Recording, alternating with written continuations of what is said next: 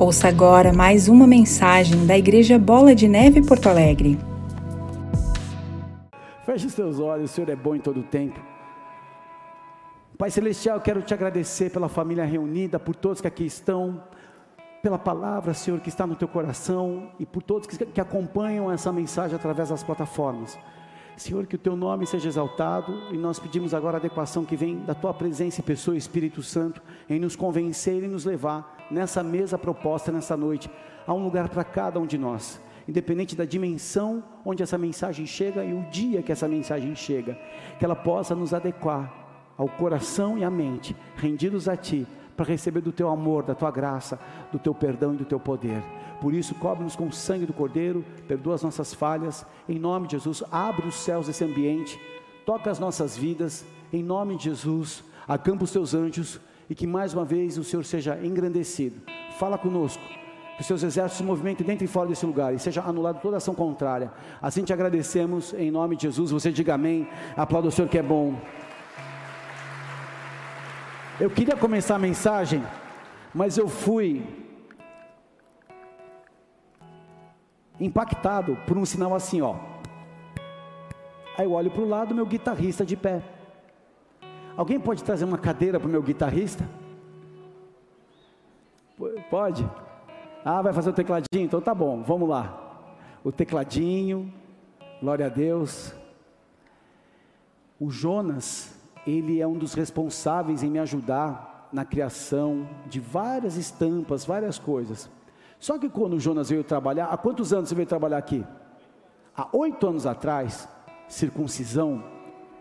Eu chego no escritório e ele já está na sala dele. Aí eu olho no escritório dele uma caixa de bombom da Copenhagen, todos os bonecos da Marvel, da Disney, da Hanna Barbera, uma atmosfera meio lounge. Falei, o que, que é isso? É que eu preciso de ambiência. Falei, já me dá essa caixa de chocolate aqui. Vai começar a treinar boxe com a gente. E já pode limpar essa loucura. Mas eu o liberei agora, ele foi restaurado. É, alguém arruma um banco para ele, por favor? Ah, você que vai tocar? Não, pode tocar então, por favor. Eu só tenho mais cinco horas para a palavra, até vocês arrumarem o som, ligar os, né? Vamos até cantar uma música. Porque ele vive Posso crer. Desliga a guitarra. Um amanhã. Pode dar, ficar dando estrala aqui. Porque ele vive. Nós é crente. Temor não há. Mas eu bem. Botou retorno, né? Senão vai ficar na carne aqui com você. Eu pedi perdão na Santa Ceia que a minha vida. Tudo isso para o guitarrista sair do altar. Esse...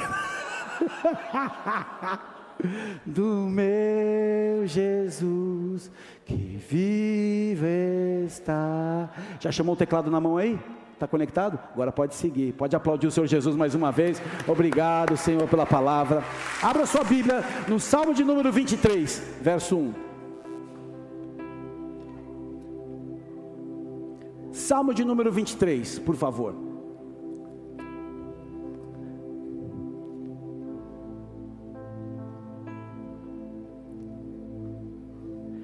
Um dos textos mais conhecidos da Bíblia, por cristãos e aqueles que ainda não entenderam a obra da cruz. Salmo número 23, verso 1 diz assim: O Senhor é meu pastor e nada me faltará. Deitar-me faz em verdes pastos e guia-me mansamente às águas tranquilas. Refrigera minha alma. Guia-me pelas veredas da justiça por amor do seu nome. Ainda que eu andasse pelo vale da sombra da morte, não temeria mal algum, porque tu estás comigo. A tua vara e o teu cajado me consolam. Preparas uma mesa perante mim, na presença dos meus inimigos. Unges a minha cabeça com óleo e o meu cálice transborda. Certamente que a bondade e a misericórdia me seguirão todos os dias da minha vida e habitarei na casa do Senhor por longos dias. É tão profunda essa carta, esse, esse, esse texto, porque ele vai num confronto com uma das necessidades mais básicas da gente, que é a segurança. A busca por segurança é algo que move a todos nós, seres humanos. Quem aqui sente ansiedade, temores a respeito do futuro, daquilo que vai ser a vida, a criação de filhos, o que vai ser. É uma insegurança. E esse salmo ele declara tantas verdades, tantas promessas, tantas profecias, que eu acredito que é um dos textos mais importantes da Bíblia. Eu acredito que a Bíblia, em todos os seus 66 livros, ela é completa, é a própria expressão do Pai. É um grande diálogo de um pai que ama os seus filhos, que nem sabe que ele existe às vezes e que nem acredita o quanto esse amor é real. E o salmo mais conhecido traz o relacionamento com Deus como pastor que provê, que guia, que cuida, que protege, que alimenta. Em linguagem figurada, nós podemos ver nesse texto a Deus como aquele que lidera com amor. Às vezes, alguns pastores prendiam as ovelhas numa caverna, num aprisco, à noite e na manhã seguinte liberavam para os apriscos e chamavam os animais. Algo tão lindo. E às vezes algumas ovelhas se perdiam, e por isso os pastores nunca tiravam os olhos do rebanho. As ovelhas se desviavam do caminho, se embrenhavam por lugares perigosos, e os pastores precisavam tocar nas ovelhas com a vara, com o cajado, para trazer de volta ao rebanho. A presença do pastor também oferecia consolo ao rebanho. Davi reconheceu isso no Salmo 23. As ovelhas ficam contentes apenas de estar no campo junto com ele. E os cristãos são consolados pela presença do Senhor. Esse pensamento é bastante confortante diante das provações. Nós vivemos grandes mudanças e rupturas, nós somos a geração das grandes mudanças. Na história recente da humanidade, ninguém, nada pode se comparar ao que nós vivemos desde março de 2020. E o que estamos vivendo na própria geopolítica, nós estamos vendo os sinais e as evidências que estamos muito próximos do arrebatamento, muito próximos. Arrebatamento é, uma, é um evento, e a volta de Jesus é um outro evento. Um cristão que busca de verdade a palavra, o conhecimento bíblico, ele tem que estar atento aos sinais. E nós já estamos vivendo como um grande sinal do início das dores, o amor de muitos se esfriando, guerras, rumores de guerras, pestilências, terremotos, abalos das nações. E nós sabemos que a perseguição dos cristãos é algo que já está acontecendo. O Brasil ainda é um país com grande maioria dos cristãos, mas nós já sabemos o que está contra a igreja, o que está contra Deus, o que está contra a palavra. Nós sabemos que é o anticristo não é personificado exclusivamente numa coluna ideológica ou numa situação específica ou num grande líder mundial. Mas essa é a verdade contra a qual nós lutamos desde que você entregou a sua vida para Jesus diante da obra da cruz do Calvário. Jesus é a porta e nada pode nos fazer mal sem antes passar por ele. E essa verdade precisa estar no coração daquele que se sente inseguro numa estação como essa. Essa é a imagem perfeita do pastor que literalmente, literalmente se tornava a porta do aprisco. Ninguém chega na ovelha se não vier pelo pastor. E aqui eu abro alguns parênteses. O nosso cuidado com o ministério, o nosso cuidado sobre as vidas é para o bem-estar. E quando pessoas colocam caminhos paralelos, sejam para um relacionamento sentimental, que não passa pela, pelo cuidado, pela orientação pastoral, mas já chega com uma situação pronta para que a gente possa validar, você está errando quando você não considera que o seu pastor, a sua pastora, querem o seu melhor, e que um tempo de aconselhamento, uma palavra, ou a palavra pastoral aos domingos, isso faz toda a diferença. Essa é a imagem perfeita. A porta do aprisco são os pastores, a porta da sua casa são os pais, a porta do rebanho são, são os líderes que cuidam como pastores, deveriam cuidar. E no Novo Testamento a palavra refere-se ao provedor, ao protetor, ao guia, uma parte do povo de Deus. Ao falar dos guias espirituais, o próprio apóstolo Paulo escreveu que Cristo concedeu uns para apóstolos, outros para evangelistas, outros para pastores, outros para mestres, para profetas.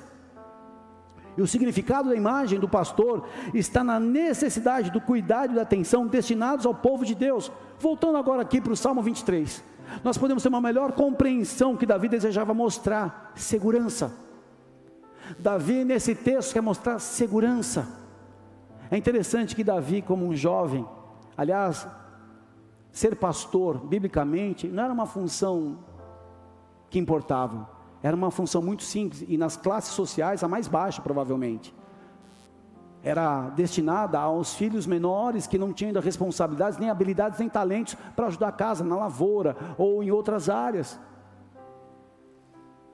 E ele diz assim: O Senhor é o meu pastor. É interessante que Davi nos ensina a enxergar a Deus através dos salmos. Eu gosto muito de salmos, eu estou alguns meses dentro dos salmos. Isso tem ajudado muito a minha vida. Muitas dificuldades que eu tenho enfrentado, como qualquer pessoa na terra, porque eu consigo ver a face de Deus através do salmista.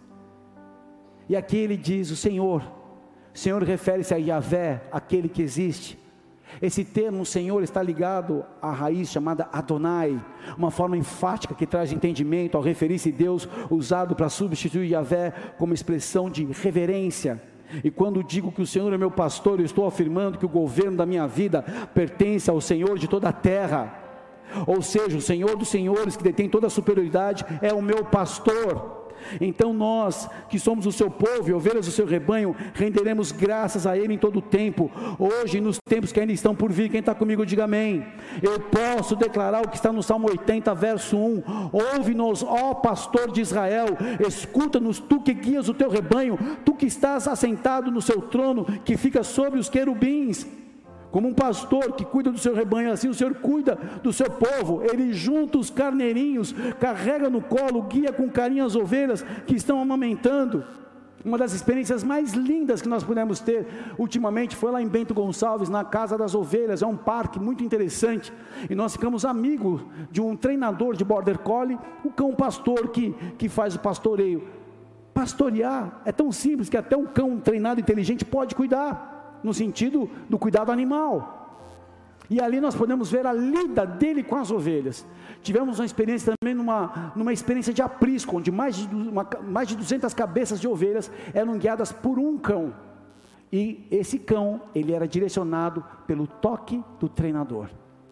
Ele juntava o rebanho e trazia para onde o treinador, como pastor daquele rebanho, deveria cuidar e colocar suas ovelhas. Que experiência maravilhosa. É interessante que a ovelha, que é retratada que nós somos, fala da nossa limitação de entendimento, da nossa falta de percepção de perigo.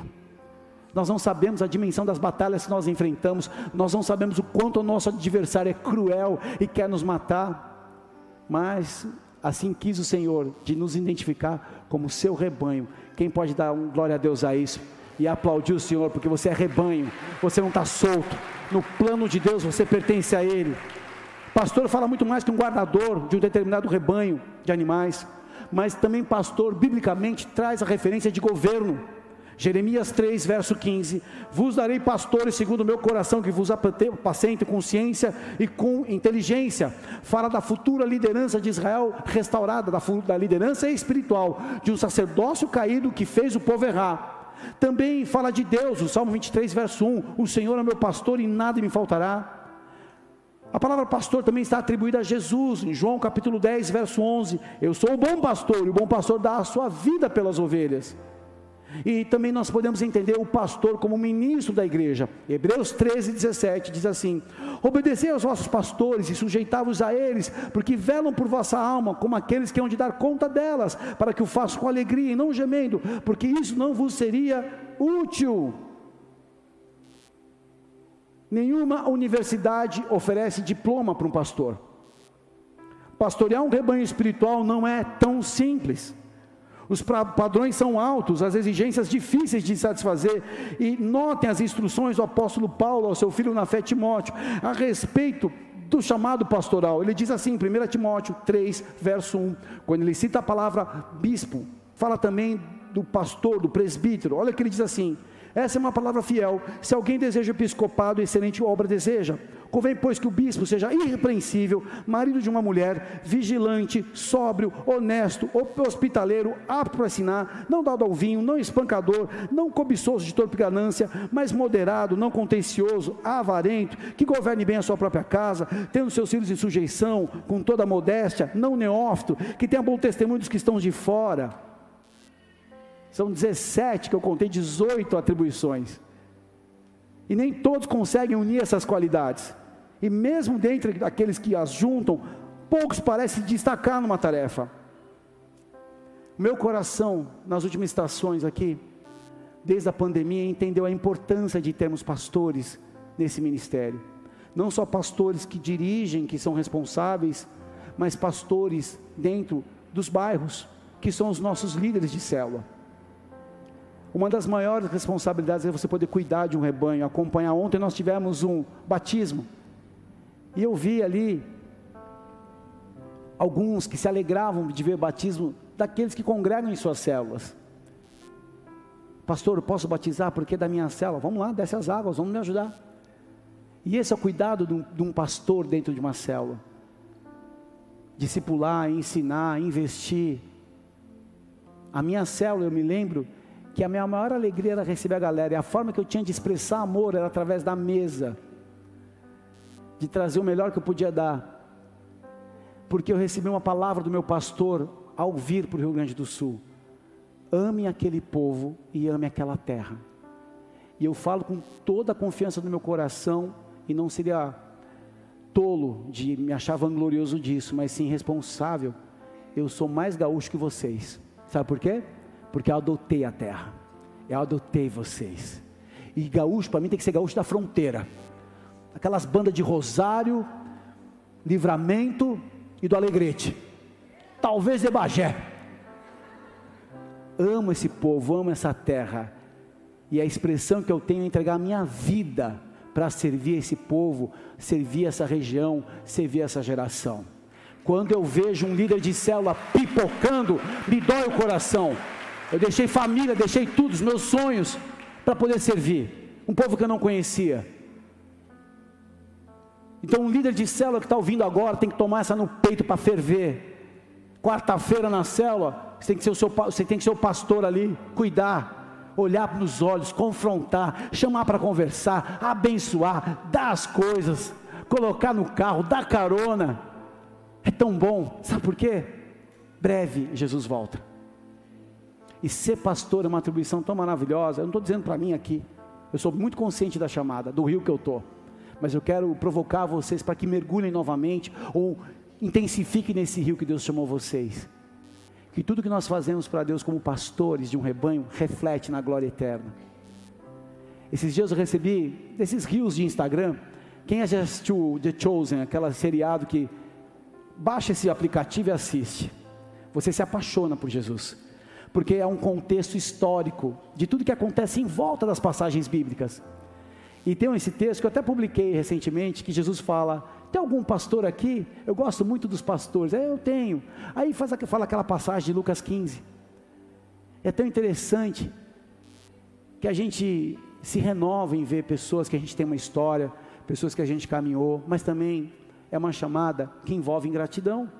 Quantas pessoas passam como clientes de uma igreja, de um ministério, querendo só aquilo que vai resolver suas questões pessoais, vão embora e não consideram. Mas isso eu coloco aos pés da cruz, porque certamente ficaria pesado demais.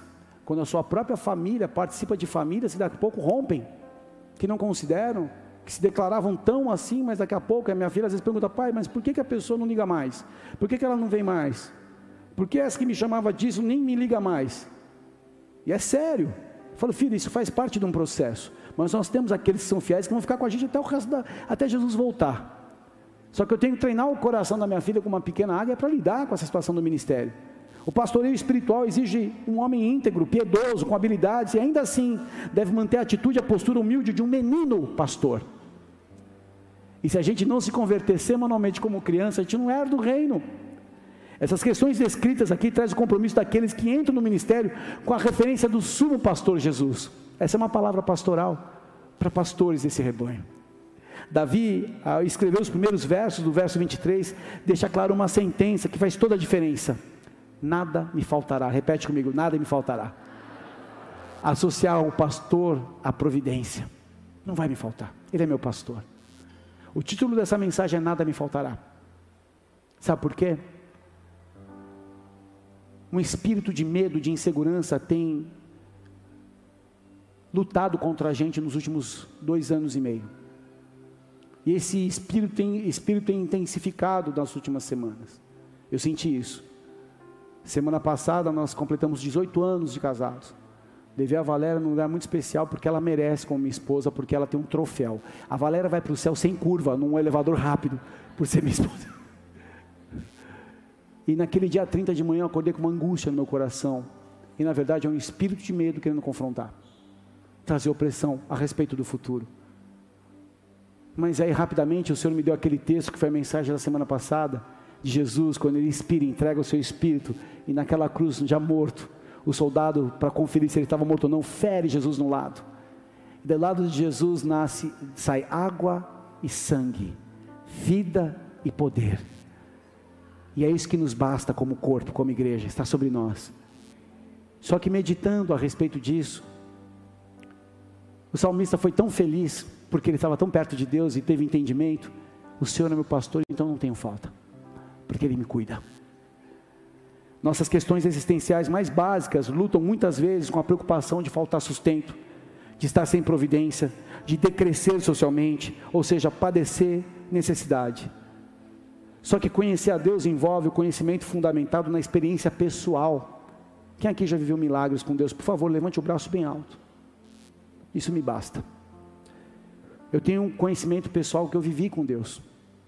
Já passei por muitas dificuldades e lutas que eu só chegava diante de Deus de manhã, como eu sempre faço, e clamava com a minha alma, no gemido inexprimível, inexprimível do Espírito Santo diante de Deus que intercede por mim.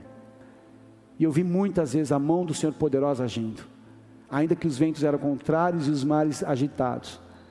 E conhecer a Deus envolve ver com os olhos da mente também, no discernimento. Peraí, deixa eu discernir o cenário, calma aí. Ter a percepção clara, pura e mental da metanoia, da mudança. Eu mudei. Eu não posso voltar mais aos velhos rudimentos. Eu não posso mais voltar para o Egito de onde eu saí. Aquilo que eu lutei, orei, clamei, morri, eu não vou voltar. Eu não vou voltar para o Egito. O conhecimento obtido pela proximidade da sua pessoa. Conheça Deus pela proximidade da sua pessoa. Eu já tive experiências com a glória física na minha vida, do impacto sobrenatural que me tocou. Eu fui cheio de algo que eu sabia que não estava no homem, mas a própria presença do Senhor manifestando em mim. Quem aqui já sentiu algo físico da parte de Deus sobre a sua vida, sobre o seu corpo? Levanta bem alto o teu braço. Isso me basta. Mas também conhecer a Deus envolve os sentidos da visão, da audição, do tato, do paladar, do olfato. A maior verdade que uma pessoa pode possuir e aprender acerca das experiências é a verdade acerca de Deus. Como pastor, Davi vivia nas colinas cuidando do rebanho de Jessé, seu pai. Ele enfrentou de muitas adversidades do pastoreio, como rios, abismos, predadores, tempestades. Por isso o salmista pode escrever com propriedade: Não temerei mal algum, porque tu estás comigo. E nós esquecemos que apesar das circunstâncias, Ele está conosco.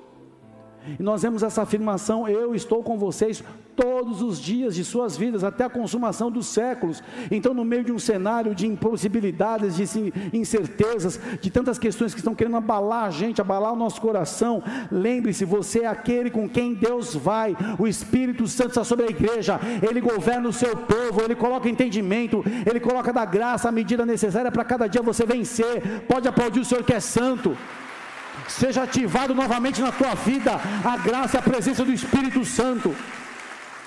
Salmo 34, 9 e 10 diz assim: Temei ao Senhor, vós seus santos, pois não tem falta alguma aqueles que o temem.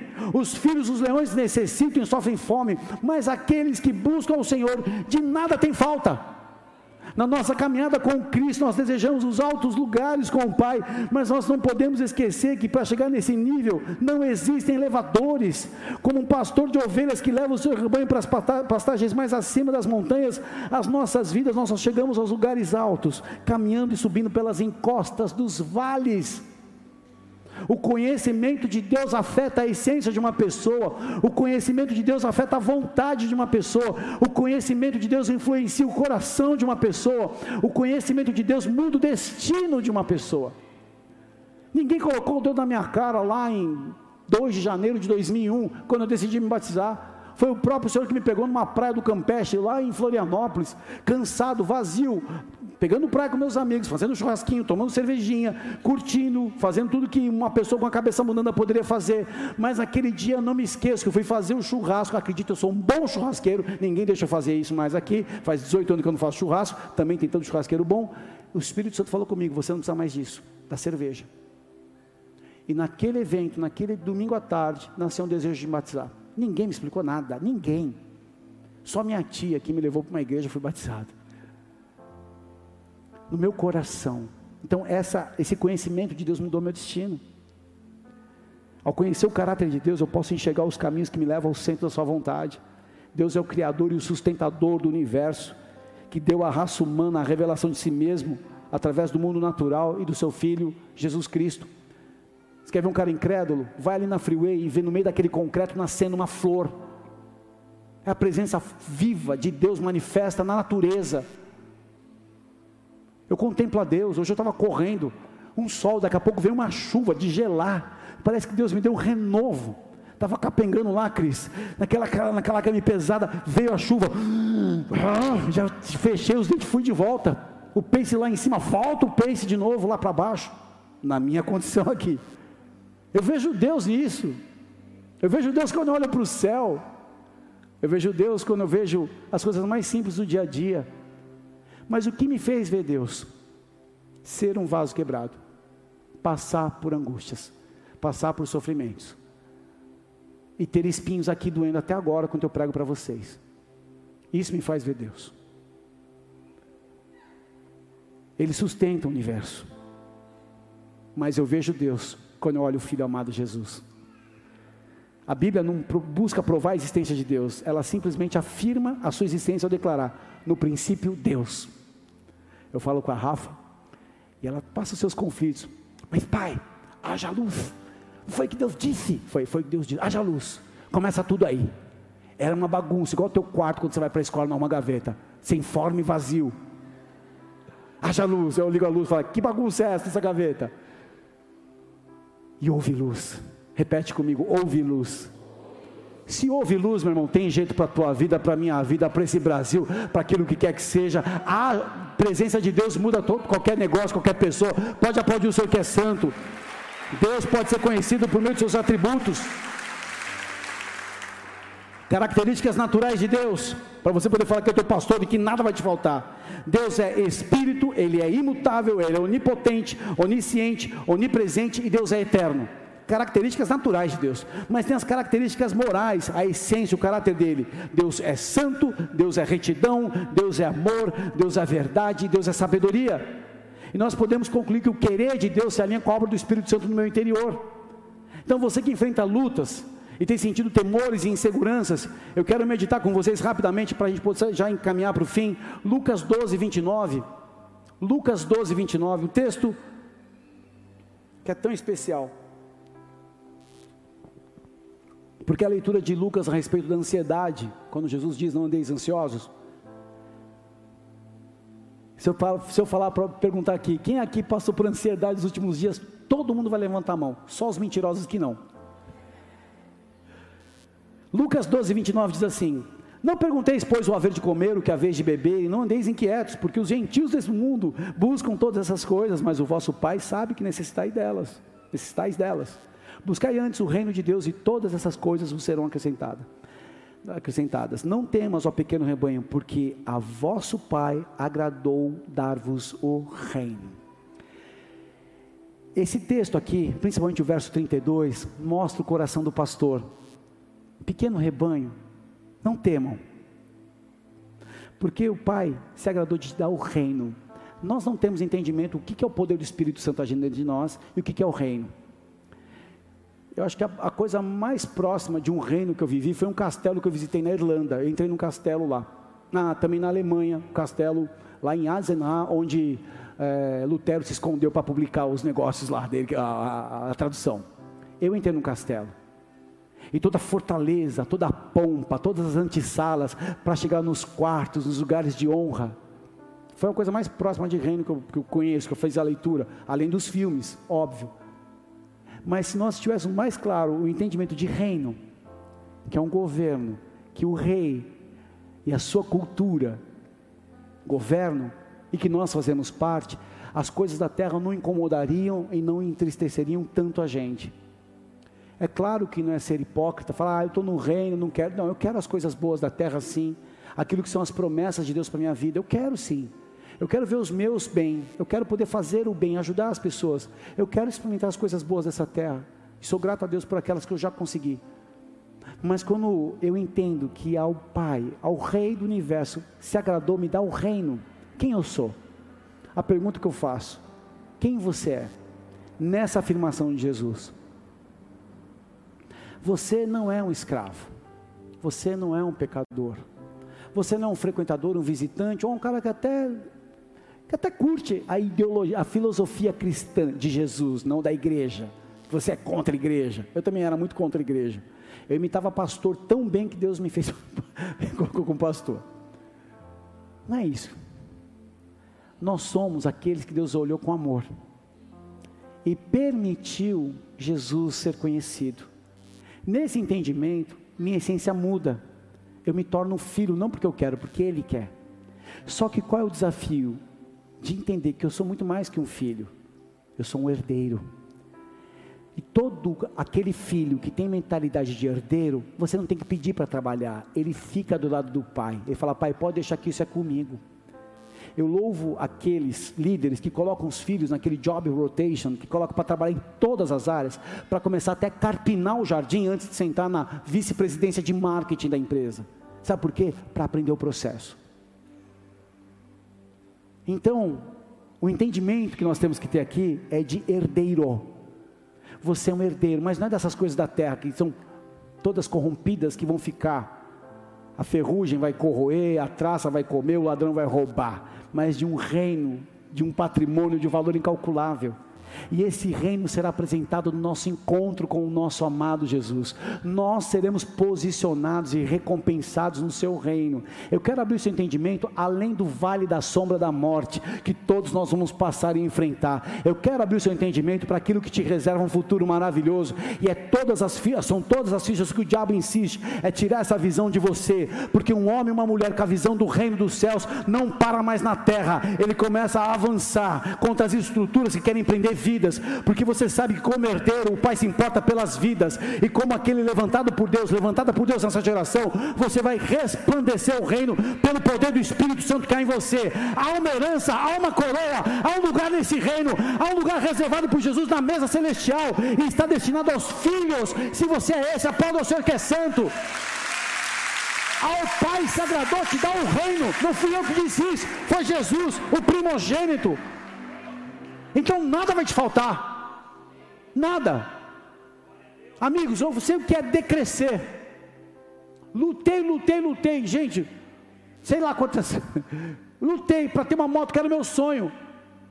A moto foi embora. Virou concreto, virou pagamento do Marconi, virou tinta, virou sofá para bonita sentar, virou armário que eu abro e fecho a porta. Isso aqui me custou uma, uma manopla da Harley Davidson. Glória a Deus, gatona. Glória a Deus, estamos aí. E sabe o que me trouxe paz, cara? Trouxe paz.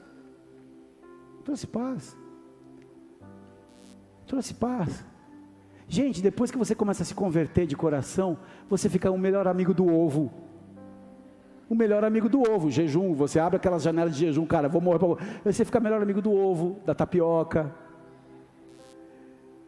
coisas que são necessárias por uma etapa na vida, entende, queridos? Eu quero só abrir o entendimento de vocês que algumas estruturas vão quebrar, que a vida não está aqui, e muitas pessoas agora, as pessoas se confundem em ter para crescer, só que hoje está assim: eu quero aparecer para apresentar o que eu tenho para que eu possa ser, e está uma confusão. As pessoas estão representando dentro das redes sociais, não tem nada a ver com isso. Eu não sou tão bonito como na rede social. Deixa eu falar algo claro aqui. Não tem nenhum problema você publicar e expressar coisas boas da vida. Só que a vida é feita por desafios. O chamado do cristianismo verdadeiro é com a sua cruz, é negando a si mesmo, é seguindo Jesus, é enfrentando lutas e dificuldades, porque eles sabem que o melhor não está aqui, o melhor que está por vir é na revelação da glória eterna, que, que temos direito e lugar nessa mesa. É esse o entendimento. Ao Pai, ó pequeno rebanho, agradou-se dar-vos o reino. Deus deixa clara a sua intenção para conosco através da sua obra. Romanos 8, 32. Aquele que nem mesmo o seu próprio filho poupou, antes o entregou por todos nós, como não nos dará também com ele todas as coisas? Olha que interessante. Mas qual é a situação, qual é a luta da alma? É que o desejo, você acha que é necessidade, não é. O desejo não é necessidade, é algo que está no teu coração pelos teus valores, pelos seus filtros, pelas suas características, pela sua formação, pela sua história, pela sua construção de caráter. Necessidade é diferente. E é claro que aí são várias situações que precisamos comentar. Mas o que é necessidade? As coisas elementares, as coisas que podem te trazer gratidão, saúde, relacionamentos vínculos com as pessoas que você ama, poder ajudar, poder expressar, poder frutificar, poder ter propósito na vida.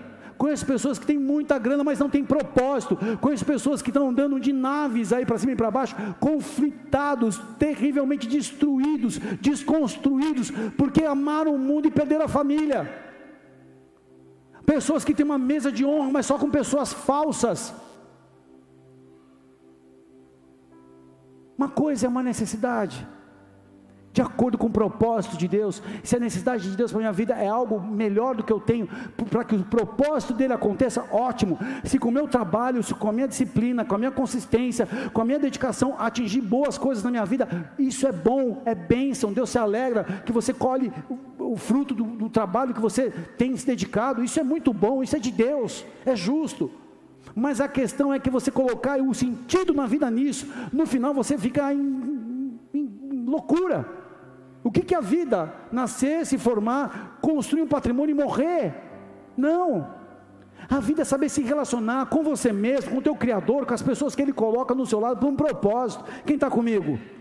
De acordo com as gloriosas riquezas que Ele tem para nós, para nos oferecer por meio de Jesus, Ele nos dará tudo o que nós precisamos. Saber que nada me faltará me leva a um novo estilo de vida, a vida de filhos com a mentalidade de herdeiros. Hebreus 13, verso 5 diz assim: Sejam os vossos costumes sem avareza. Isso aqui é lifestyle, tá? Seja vossos costumes sem avareza, contentando-vos com o que tendes, porque ele disse: Não te deixarei, nem te desampararei. E assim, com confiança, ousemos dizer: O Senhor é o meu ajudador, e não temerei o que possa fazer o homem. É essa condição que nós temos que entrar. O Senhor é nosso pastor, queridos, e a nossa história nunca nos faltou nada e nem nunca nos faltará. Eu abençoo você debaixo dessa palavra. Só que o selo que o salmista declara no final dessa revelação é a coisa mais linda. Salmo 23, verso 6, coloca aí. Com todas as promessas que ele fala do Salmo 23, que você pode estudar depois, ele diz assim: Certamente que a bondade e a misericórdia me seguirão todos os dias da minha vida, e habitarei na casa do Senhor por longos dias. Olha o que ele está dizendo: Certamente a bondade e a misericórdia me seguirão. É isso que tem que seguir, não a culpa, não a condenação, não as coisas que ficaram para trás mal resolvidas, mas a misericórdia a bondade que te segue. Isso aí é da parte de Deus, não é minha. Bondade é ser bom, é ser agradável, estar alegre, ser benéfico, ser amável, ser favorável, estar feliz, ser correto, estar satisfeito, ser melhor, estar bem com, ser bom para. E Deus sempre faz o bem e age corretamente. Só que, sabe o que é misericórdia? No entendimento aqui desse texto, é quando Deus mostra a bondade dele para a gente quando a gente nem merece. Isso é misericórdia. Bondade e misericórdia me seguirão todos os dias independente de governo, independente da pandemia, independente da luta que você está enfrentando, independente do teu cenário, do vale que você está correndo aí para subir numa nova posição que Deus quer te colocar. Bondade e misericórdia, misericórdia me seguirão todos os dias. E no final, eu e você habitaremos na casa do Senhor. A casa que Jesus que ele falou que foi preparar lugar. Amém? Quem pode aplaudir o Senhor? Ele é bom. Feche seus olhos. Muda a harmonia aí, minha filha. Você ficou lá e cá, lá e cá. Joga um lá para cima aí. Muitas pessoas aqui enfrentando batalhas e medos. porque acha que vai faltar. Você está sentado numa cadeira e está dentro de um prédio. Que se eu falasse em questões numéricas, você ia me chamar de maluco. Eu estou há 18 anos e meio trabalhando e a cada dia nada tem faltado. A pandemia veio para arrebentar com a igreja. E sabe o que aconteceu? A igreja não fechou. Mesmo quando não tinha gente dentro da igreja, Deus é o provedor dessa casa, desse ministério e é da sua vida também. Você que está enfrentando uma opressão por uma ameaça irreal, mas que entrou na sua mente, achando que vai faltar algo, eu venho aqui nessa noite declarar que o Senhor é pastor. É pastor. Ele sabe que você precisa muito mais do que você mesmo. Jesus, quando ele fala na comparação de ansiedades, se vocês que são bons, se vocês que são maus, sabem dar as boas coisas aos vossos filhos, quanto mais o Pai celestial não vos dará o espírito àqueles que pedirem. Sabe qual é o problema do vácuo da alma? Do medo que se instala, da insegurança que te domina? É que falta a presença do Espírito Santo manifestar aí. Falta o Espírito Santo falar no teu coração, falar na tua mente. Para você não olhar para a sua dispensa, não olhar o saldo da tua conta e acreditar no Deus que está acima dos céus. Não é dos montes que vem o teu socorro, o teu socorro é o Senhor, a tua esperança tem que ser o Senhor. Aquele que criou os céus e a terra, que te criou. Quando você ainda estava de uma forma tão ainda iniciante, no ventre da sua mãe, Ele conhece a soma dos meus dias, os seus dias já foram escritas na palma da mão dele, quando nenhum dia deles ainda tinha sido formado. Então, esse Deus que me formou e me chamou pelo ventre da minha mãe, eu estou aqui obedecendo o que Ele pediu para eu fazer. Você acha que Ele não sabe o que eu preciso? Você acha que Ele não sabe o que você precisa? É o Espírito Santo que vai trazer esse entendimento e vai te conectar às verdades do alto. Não é o um noticiário, não é um investimento apenas, não é a tua habilidade de girar negócio, não, é Deus, é Deus, é Deus que pode pegar o teu nome e colocar num outro departamento e falar: agora é a hora do meu filho ser honrado. É Deus que pode pegar o teu nome e falar assim: a minha filha agora vai reconhecer o que eu sou na vida dela. E Deus fez isso comigo, Deus virou a minha vida muitas vezes em cenários impossíveis. Quantas vezes saindo para uma viagem, para uma missão, com a minha malinha da minha empresa, dobrando meu joelho, Deus, o Senhor sabe o que eu preciso, olha a minha casa. Deus fazia muito mais e sempre continuou fazendo. Quantas vezes minha esposa dormindo, minha filha dormindo, eu subia de manhã cedo para chorar na presença de Deus por aquilo que eu precisava, elas nem imaginam o que era. E Deus sempre fez muito mais. Sempre houve alegria, sempre houve providência, porque eu coloquei e ancorei o meu coração na presença dEle. Quem faz isso é o Espírito Santo. O Senhor é meu pastor e nada me faltará. É quando eu declaro quem Ele é e o que Ele faz. Mas quem eu sou? Eu sou ovelha, sou rebanho do seu pasto. É essa a minha verdade. E é nessa verdade que eu coloco todas as minhas fichas, que eu decidi morrer para mim mesmo, porque eu creio que Ele tem um poder para a tua vida, para essa terra, para essa geração, para essa estação.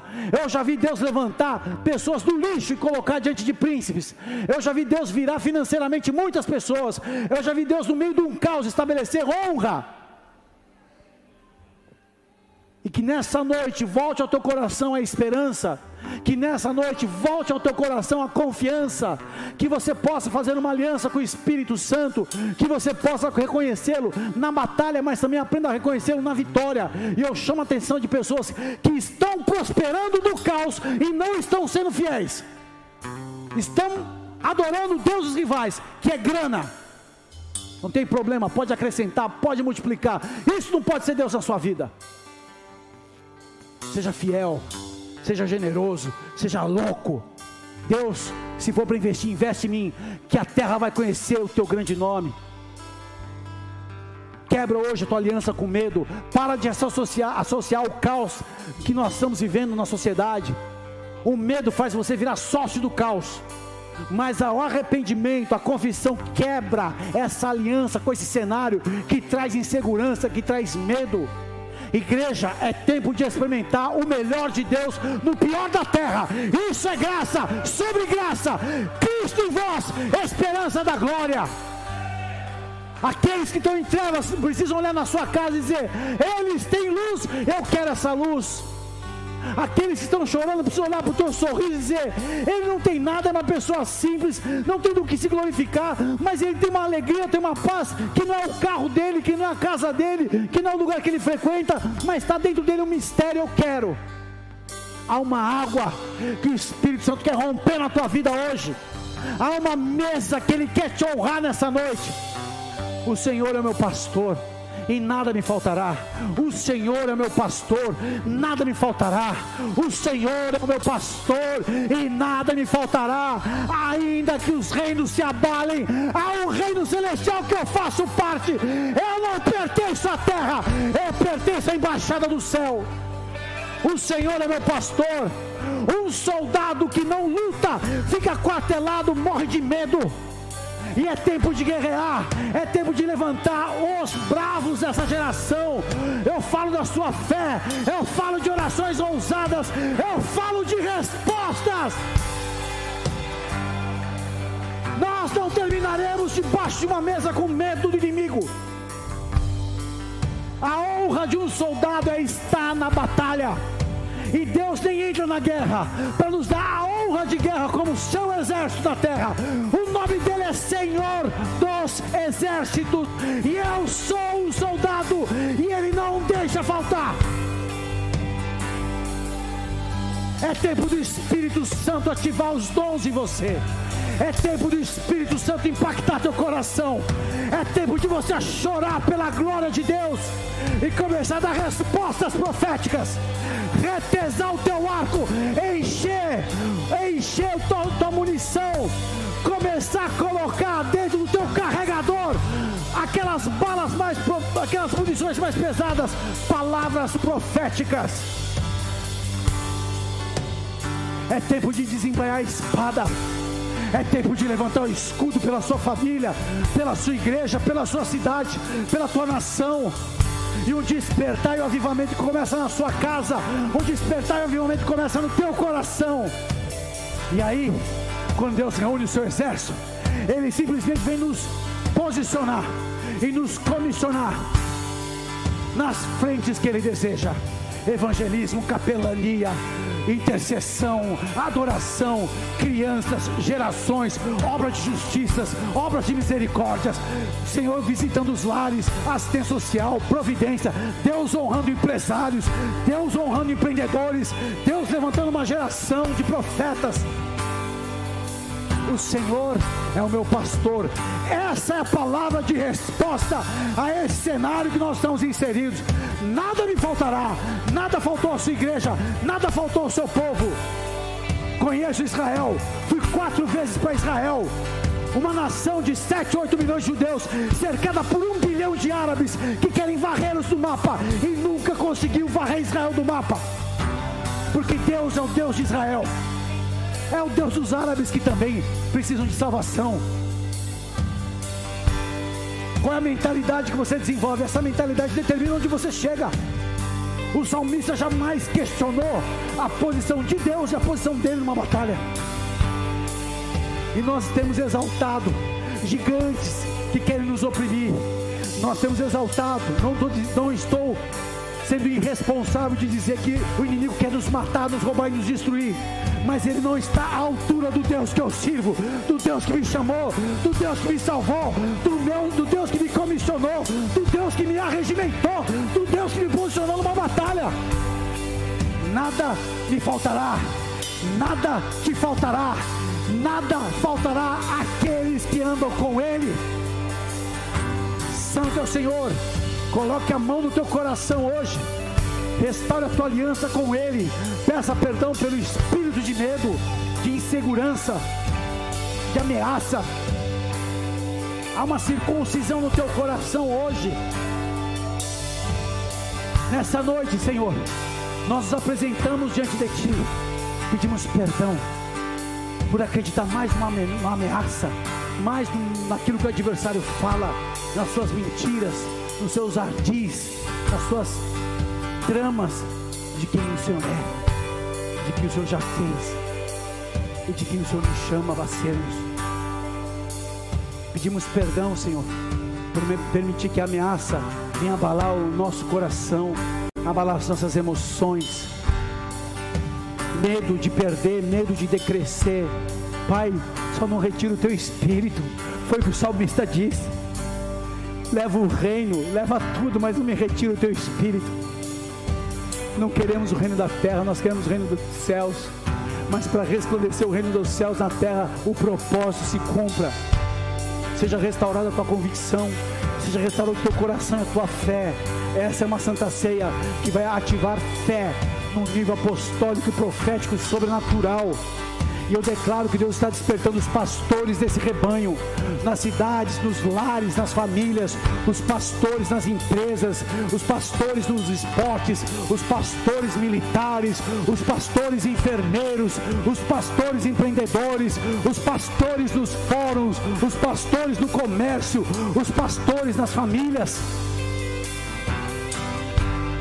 Santo é o Senhor. Nós assumimos a nossa posição Repita assim comigo, Senhor.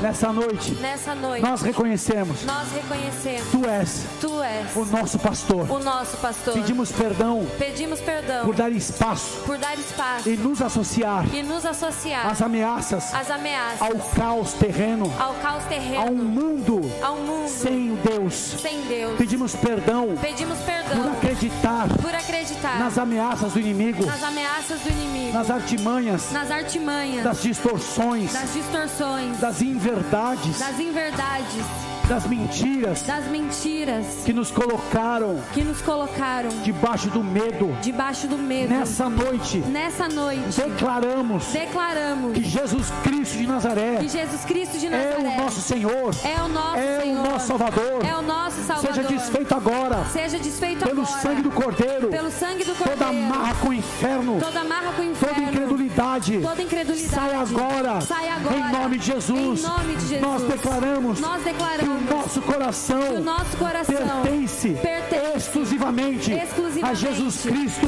a Jesus Cristo, toda mentira, toda mentira, toda desordem, toda desordem, toda mentira, toda mentira, todo sofisma, todo sofisma, toda confusão, toda confusão, toda distorção de imagens, toda distorção de imagens, toda informação contrária, toda informação seja arrancada agora, seja arrancada do nosso agora, coração, do nosso coração, a nossa mente, a nossa mente, é a tua palavra, é a tua palavra, sendo escrita, sendo escrita e vivida, e vivida. Nós colocamos os nossos olhos, nós colocamos os nossos na olhos obra da cruz, na obra da cruz, que foi consumado, que foi consumado, o teu grande amor, o teu grande amor, e o Senhor, e o Senhor nos comprou, nos comprou com alto preço, com alto preço, com teu sangue, com teu sangue. Nós somos, nós somos aqueles, aqueles que o Senhor chamou, que o Senhor chamou para esse tempo.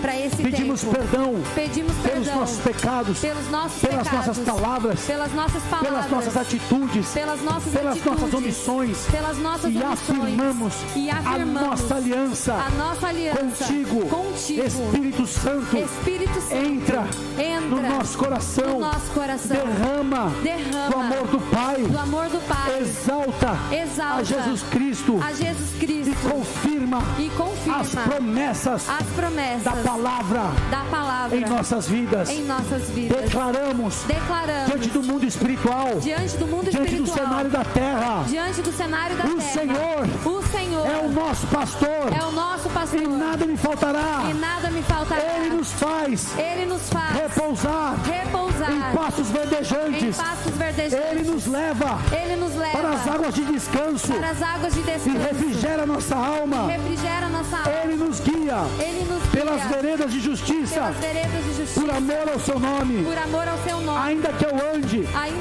pelo vale da sombra da morte, vale da sombra da morte, não temeremos, não temeremos mal algum, mal algum, porque tu, porque tu está comigo, estás comigo, o teu cajado, o teu cajado e a tua vara, e a tua vara nos consolam, nos consola. o Senhor prepara O Senhor prepara uma mesa uma mesa diante dos nossos adversários, diante dos nossos e o adversários. Senhor unge E o Senhor a nossa cabeça a nossa cabeça com óleo, com óleo. o meu cálice O meu cálice transborda, transborda. E a bondade. E a bondade. E a misericórdia. E a misericórdia. Certamente certamente me seguirão me seguirão todos os dias todos os dias da minha vida. da minha vida. e habitarei. E habitarei. E habitarei e habitarei. na casa do Senhor. Para todos sempre. todos Amém. E amém. Adore ao Senhor.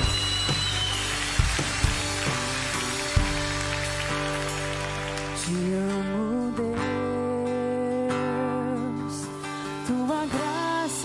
falha.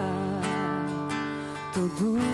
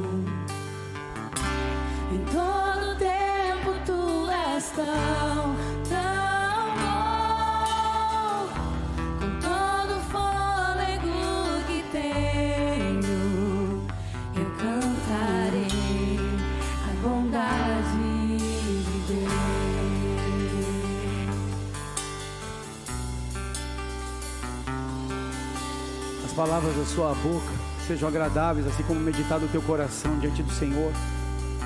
E quando nós confiamos, declaramos e nos entregamos a Ele, as mudanças ocorrem. O Senhor é um Deus de processos, de ciclos, de estações. E começa um tempo de encontrarmos a bondade, a misericórdia de uma forma tão real. Eu te abençoo debaixo dessa palavra. E todos os dias você vai encontrar a bondade e a misericórdia. Mas o desafio é responder da forma correta. Que a confiança, que é amor, que é perdoar, que é ser uma pessoa disponível para Ele, que é ajudar o próximo. E realmente resplandecer esse amor que a terra tanto carece. Esse é o nosso desafio. Amar o nosso próximo como a nós mesmos. E para isso é necessário entender esse amor dentro de nós, a nos perdoar, a aceitar o que Jesus fez e a se permitir a segunda, a terceira, a quarta, a vigésima chance novamente de recomeçar com Ele. Se você está aqui hoje nos visitando, se você se encontrou por um tempo afastado, eu quero que você coloque a mão no teu coração, todos de olhos fechados, repita assim comigo nessa noite aqui, algo poderoso de uma restauração, de uma conexão com Deus, com o próprio Filho Jesus. E nós estamos aqui como irmãos para interceder e ajudar. Com a mão no teu coração, repita assim comigo: Senhor, Senhor, nessa noite, nessa eu noite ouvi a tua palavra eu ouvi a tua palavra e eu aceito e eu aceito o desafio o desafio de andar contigo. de andar contigo. Eu coloco meu coração Eu coloco meu coração e peço perdão pelos meus e pecados. peço perdão pelos meus pecados. Eu reconheço Eu que reconheço Jesus Cristo de Nazaré Jesus Cristo de é o Nazaré Filho de Deus é o Filho de que na Deus cruz do Calvário na cruz do se Calvário entregou se entregou por mim. por mim para me dar a vida eterna para me dar a vida eterna e uma vida plena e uma vida plena aqui na terra. aqui na terra. Eu reconheço Eu a reconheço partir de hoje a partir de Jesus hoje, Cristo Jesus Cristo como meu único Senhor, como meu único meu Senhor, único Salvador. meu único Salvador. Perdoa os meus pecados. Perdoa os meus E pecados. escreve meu nome Escreve meu no nome livro da vida eterna. no livro da vida eterna. Espírito Santo, Espírito eu Santo, abro meu coração eu abro meu para que o coração Senhor entre para que o Senhor derrame entre e derrame a cada dia a cada do dia amor do Pai o amor do Pai e a minha identidade e a minha identidade de ser um filho de ser um filho herdeiro. herdeiro. Inicie nessa noite. Inicie nessa Em noite. nome de Jesus. Em nome de Jesus. Amém. Se você fez essa oração, levante teu braço, onde você estiver, em casa ou aqui. Pai querido, eu quero te agradecer e apresentar os meus irmãos que tomaram essa decisão, que fizeram essa oração de toda a sua verdade. Que o sangue de Jesus venha selar, assim como o Espírito Santo, guardar e proteger toda a declaração feita, e que todo mal quebre e anule, e nada mais do inimigo seja permitido. Que comece as suas promessas, que a restauração por completo inicie nessa noite um novo tempo, uma nova estação. Que estes nomes estejam permanentemente contigo. E que tudo aquilo que o inimigo desejou seja cancelado agora. Comece uma nova estação.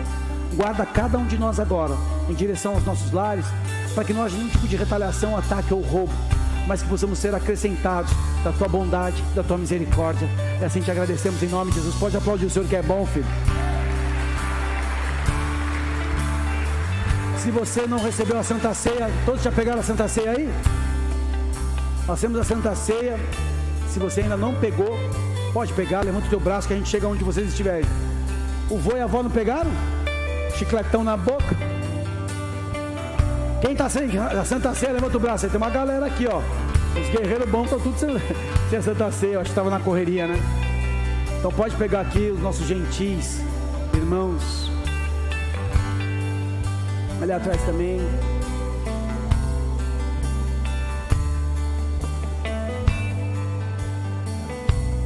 És fiel em todo tempo. Em todo tempo tu és bom, tão bom.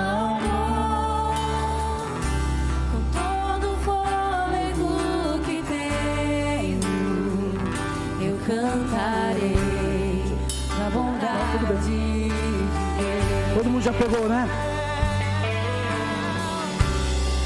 És fiel em todo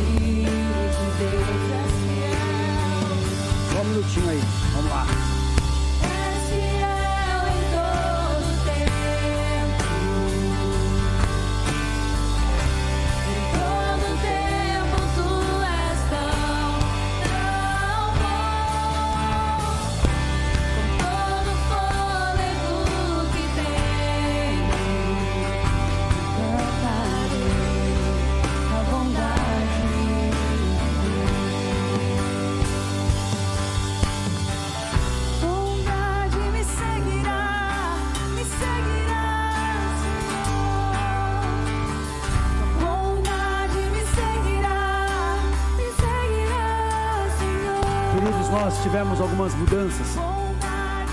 E essas mudanças é um ajuste para aquilo que a igreja vai viver a partir de 2023. Então nós estamos em alguns ajustes que vai é, fluir um novo desenho para as regiões das células, as escalas, isso é muito importante. Eu quero aproveitar essa Santa Ceia, que é um momento tão solene, para orar por aqueles que estão sendo designados nessas novas atividades e funções, principalmente na parte da liderança, que vão coordenar essas mudanças. Então, quero chamar, aqui à frente eu vou apenas orar nas, nas funções que foram designados, o Ricardo e a Michele como supervisores de alvorada, Rodrigo e a Fernanda como supervisores de Canoas, Roberto e Wagner como supervisores de Nova Santa Rita e Esteio Sapucaia, Postiga e Renata como supervisores de Gravataí e Cachoeirinha, Tiago e Lígia como supervisores da Zona Central e Zona Sul, e Alex e Jéssica como supervisores da Zona Norte. Amém? Pode ficar aqui à frente, quero orar por vocês, apresentar esse momento tão especial. Para que já nós temos uma transição até o final de dezembro, continuam os, os, os, supervisores que já estavam, mas é uma transição porque são esses líderes que vão estar à frente dessas regiões. E eu louvo a Deus por todos que trabalharam até agora, anos e anos cuidando e ajudando essas regiões, todos que estão atuando ainda como supervisores até o dia 14 de dezembro, que é a última célula. Sou grato, mas eles vão ser designados também novos desafios, como presbíteros, como, como líderes também em outras áreas que, que fazem parte, são importantes. Amém? Isso é muito importante. Tendo suas mãos para cá. Pai Celestial, eu quero orar por todos que foram designados na nova supervisão, que já vai estar atuando a partir agora de novembro, com a responsabilidade de administrar, ajudar, servir a liderança de células, as casas, os anfitriões, e aquilo nós precisamos entender o coração pastoral dentro dos lares, dentro das famílias. Então, consagro este azeite ao som do Teu Espírito Santo para ativá-los e designá-los já nessa nova tarefa, em nome de Jesus. Quero apresentar todos que foram mencionados, os que aqui estão e os que não estão, mas que debaixo desta unção, dessa autoridade, possam fluir poderosamente naquilo que foram designados, para que ajudem e fortaleçam os nossos pastores, os lares, são os líderes de célula. Como igreja, repete comigo, como igreja, nós os abençoamos e declaramos sobre a vida de vocês a autoridade do Espírito Santo e o fluir da palavra de Deus, em nome de Jesus. Amém. Pode aplaudir o Senhor. Amém. Quero chamar aqui também os novos líderes das escalas, que já começa a partir de amanhã. Ah, o Marcelo e a Clarice Taramelli, o Arão e a Clarice Menegusso, Arão Nemias, nosso líder, o Cris e a Paola, o João e o Geiel, o Xando e o Léo do Céu, o Anderson Gross e o Marcos Freitas, por favor. Oramos para que essas novas lideranças de escalas, na coordenação do Marcelo e da Clarice, possam organizar uma escala que vai atingir muitas questões aqui. E tenho certeza, os que foram designados, que já estão nos times, que já foram montados, e os que não estão, mas serão, serão também ativados nas escalas especiais, todos vão poder servir, ajudar e levar a igreja, cuidar do rebanho, da mesa, de uma forma muito especial. Amém? Então nós vamos orar por isso também agora. Pai, Pai Celestial, nós oramos apresentando os teus filhos no corpo da igreja, dentro das escalas dos cultos. Então, Pai, eu quero te agradecer e apresentá-los agora e pedir que a bênção do Senhor para que eles possam liderar e conduzir a escala com amor, com excelência, com coração disponível para fortalecimento, para uma ativação poderosa do corpo da diaconia, que eles possam, Deus, identificar as necessidades, ajudar e restaurar a identidade do diácono, as escalas sejam ativadas de forma profética, numa autoridade sobrenatural, e assim nós abençoamos os novos líderes e as escalas e os novos desenhos em nome de Jesus como igreja nós abençoamos e reconhecemos a autoridade sobre as novas escalas, sobre a diaconia, em nome de Jesus. Pode aplaudir o seu que é bom.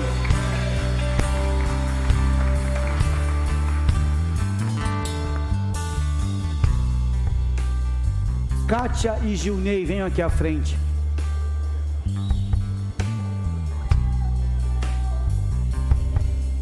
Sobre a vida de vocês há uma unção e essa unção será reconhecida no tempo certo. Nesse momento eu estou designando vocês debaixo da autoridade desse ministério para ajudarem e servirem na diaconia. E essa unção vem sobre vocês. E ela é necessária para ativá-los uma unção maior à frente. Mas nessa noite, reconhecendo a história, a caminhada e a fidelidade e o compromisso de vocês com esta casa e com esse ministério e os frutos de vocês, nós estamos aqui como igreja reconhecendo e ativando-os para a diaconia desta casa. Espírito Santo, diante do teu altar, eu quero reconhecer a vida dos teus filhos. E nessa família ministerial, eu os recebo como já recebi. E nesse momento eu estou designando os teus filhos para servirem na diaconia, debaixo dessa unção, nessa capacitação, nesse manto de amor e serviço, de comunhão e edificação, que sejam ativados, que sejam poderosamente usados, que possam prosperar com frutos, e que os milagres dentro do lar comecem nessa nova estação, que o milagre na vida pessoal comece nessa nova estação, que a revelação do alto e a capacitação para combater e os pés ligeiros sejam ativados como igreja. Nós os abençoamos e os reconhecemos na diaconia desta casa, em nome de Jesus. Pode aplaudir o Senhor que é santo.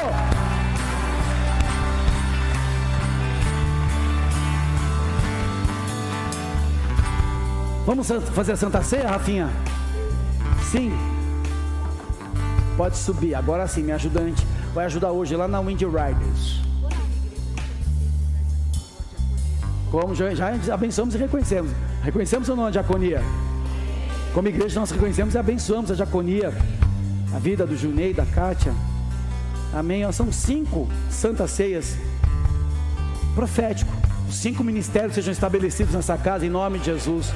Que o Espírito Santo levante os apóstolos, os profetas, os mestres, os evangelistas e os pastores em nome de Jesus. Pode aplaudir o Senhor que é bom. Pastor, ora aqui pelos, pelos, pela Santa Ceia, te dá a honra de nos abençoar. Vou fechar meu mic. Glória a Deus. Som, som, som. Quer falar com o meu? Fala com o meu, bonitona. Som, glória a Deus. Estende as suas mãos. Levanta o seu cálice, o seu pão. O alto preço foi pago. Um alto preço foi pago. Senhor, nós te agradecemos pela tua obra na cruz do Calvário. Nós reconhecemos o teu senhorio. Reconhecemos que a tua obra foi completa e suficiente. Nós, nesse momento, como igreja, estamos reunidos profeticamente até o dia que o Senhor venha, fazendo memória de Ti, reconhecendo que o Teu sangue e o Teu corpo, partido por nós, nos tem, nos dá a, a, liberdade, a cura, a salvação, a libertação que precisamos. Nós nos apropriamos de toda a libertação, de todo o perdão que nos é devido, que nós precisamos.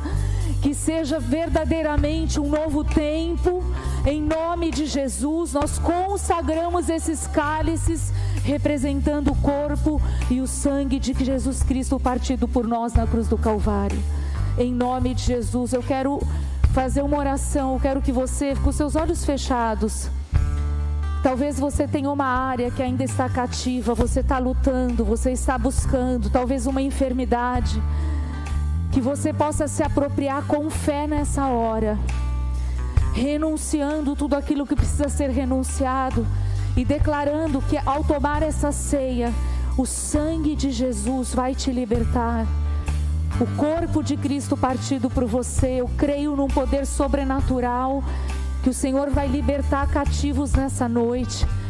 Nós acreditamos em renúncias, em libertação, acreditamos em ministrações, mas eu creio que hoje o Senhor vai fazer algo extraordinário por causa da tua fé nele.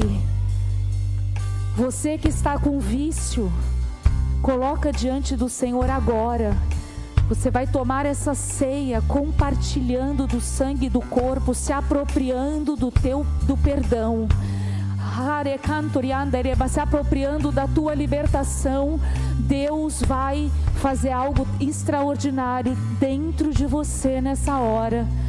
Não é por causa de ninguém aqui, é por causa da própria presença dEle, correspondendo à tua fé no sangue de Jesus, na pessoa de Jesus. Amém.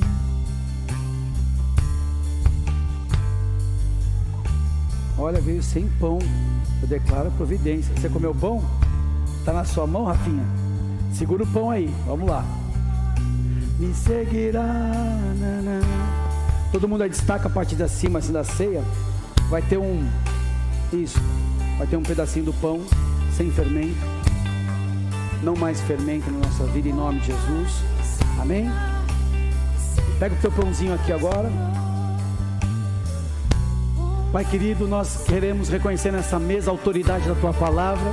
e da comunhão do corpo que estamos aqui reunidos em Teu santo nome, Jesus. Pedimos agora ao Espírito Santo que o poder e a virtude do corpo de Cristo que foi partido por nós seja estabelecido nesta santa ceia. E sim, Deus, o pão é a providência, nada nos faltará.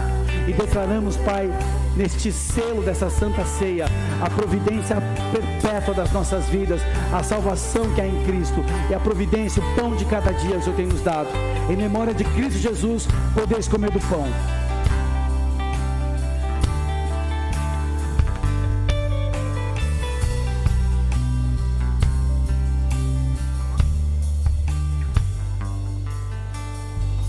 Da mesma forma, pega o cálice.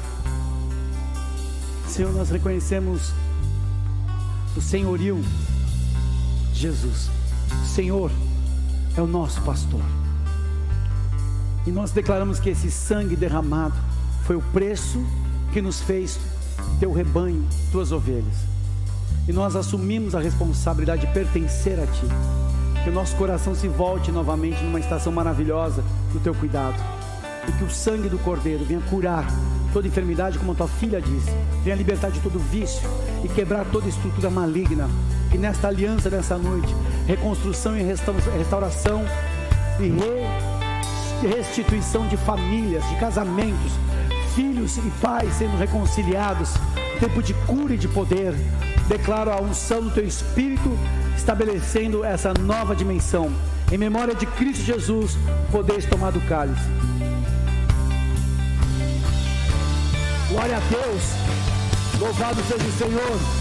És fiel em todo tempo.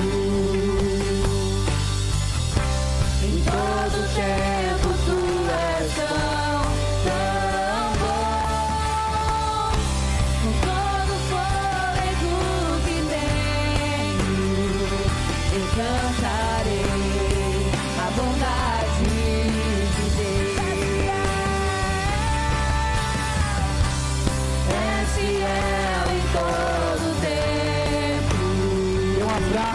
irmão que está ao seu lado.